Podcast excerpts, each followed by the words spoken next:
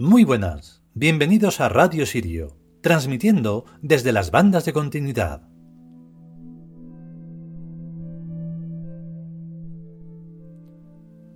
Pues nada, Val dice que seguirá lloviendo porque eh, en el fondo, y no, tan y no tan en el fondo, sino en la superficie, la cosa sigue igual de idiota respecto al monoteísmo sin ningún sentido.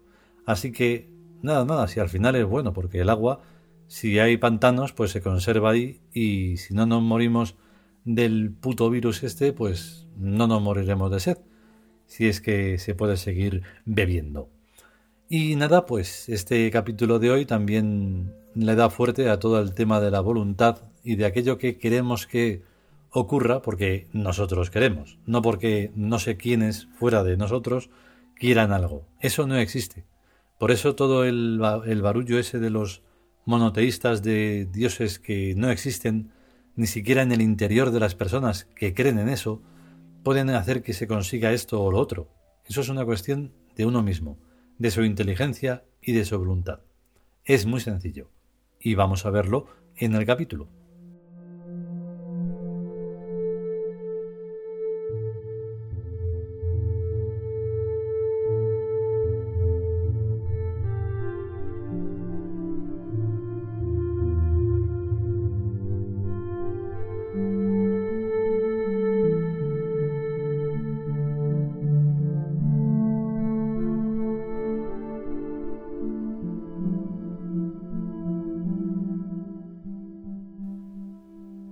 Liwin Tus. El lenguaje de los dioses.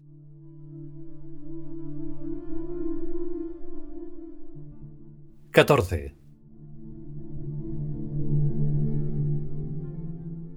Evidentemente, el destino de cada uno depende de cada cual. Pero hay infinitos imponderables que intervienen en la vida como factores, que teóricamente lo que uno haga o deje de hacer parece que carece de toda importancia. Es necesario, pues, encontrar una ecuación que conjugue lo uno con lo otro.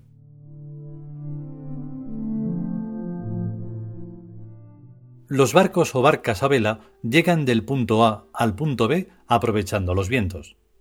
Si el viento sopla a favor, sueltan las velas y las despliegan. Si el viento sopla en contra, lo que se hace es recoger las velas y enrollarlas en el menor volumen posible. Si el viento sopla de costadillo, lo que se hace es torcer un poco las velas para aprovechar un poquillo la fuerza del viento.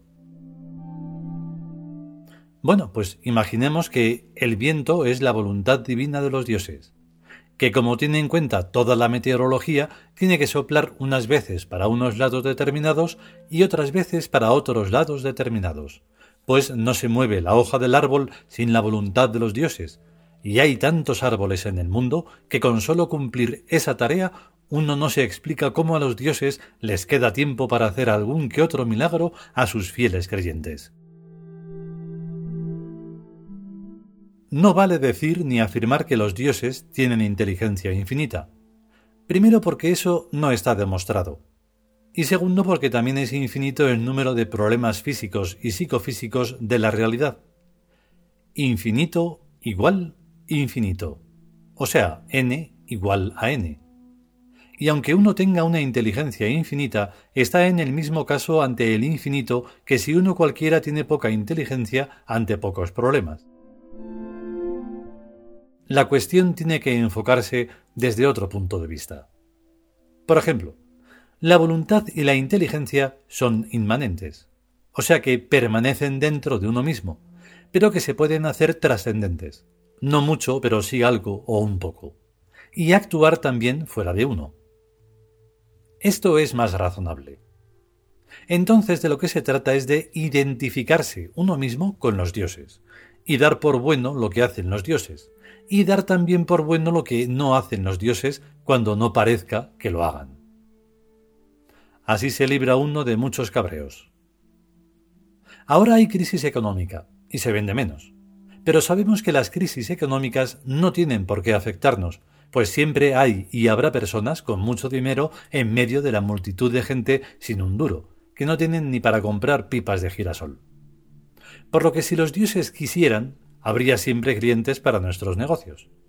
Ahora bien, además de vender y de alquilar, hay otros muchos detalles en los que los dioses nos ayudan y pueden ayudarnos.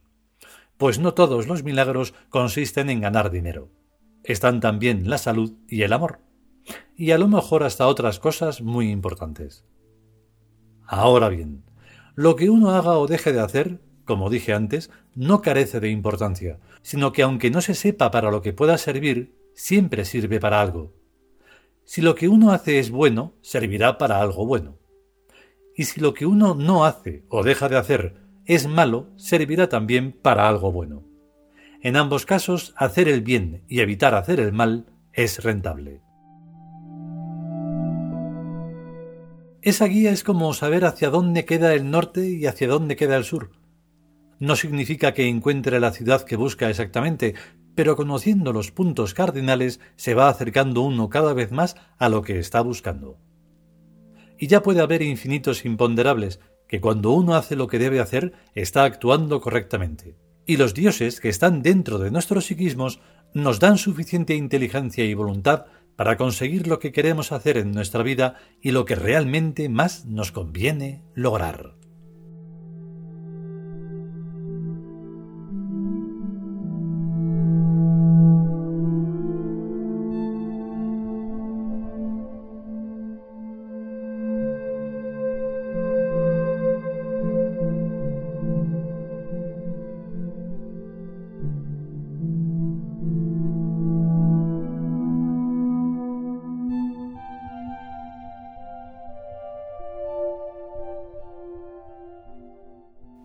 Y hasta aquí este decimocuarto capítulo del libro El lenguaje de los dioses.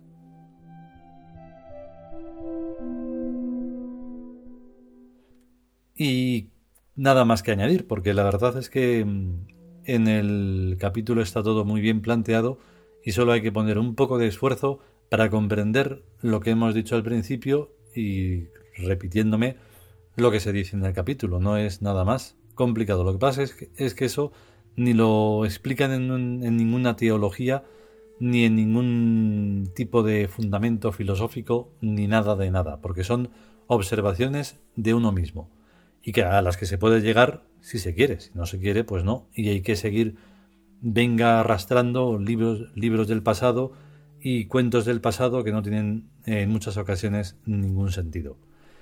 Lo pueden tener si nos ayudan a comprender todo este mundo que vivimos y que si estamos vivos pues tenemos que ser conscientes. Si podemos y sobre todo si queremos volveremos con un nuevo capítulo de lo que pueda ser. A cuidarse, a estar bien y hasta luego.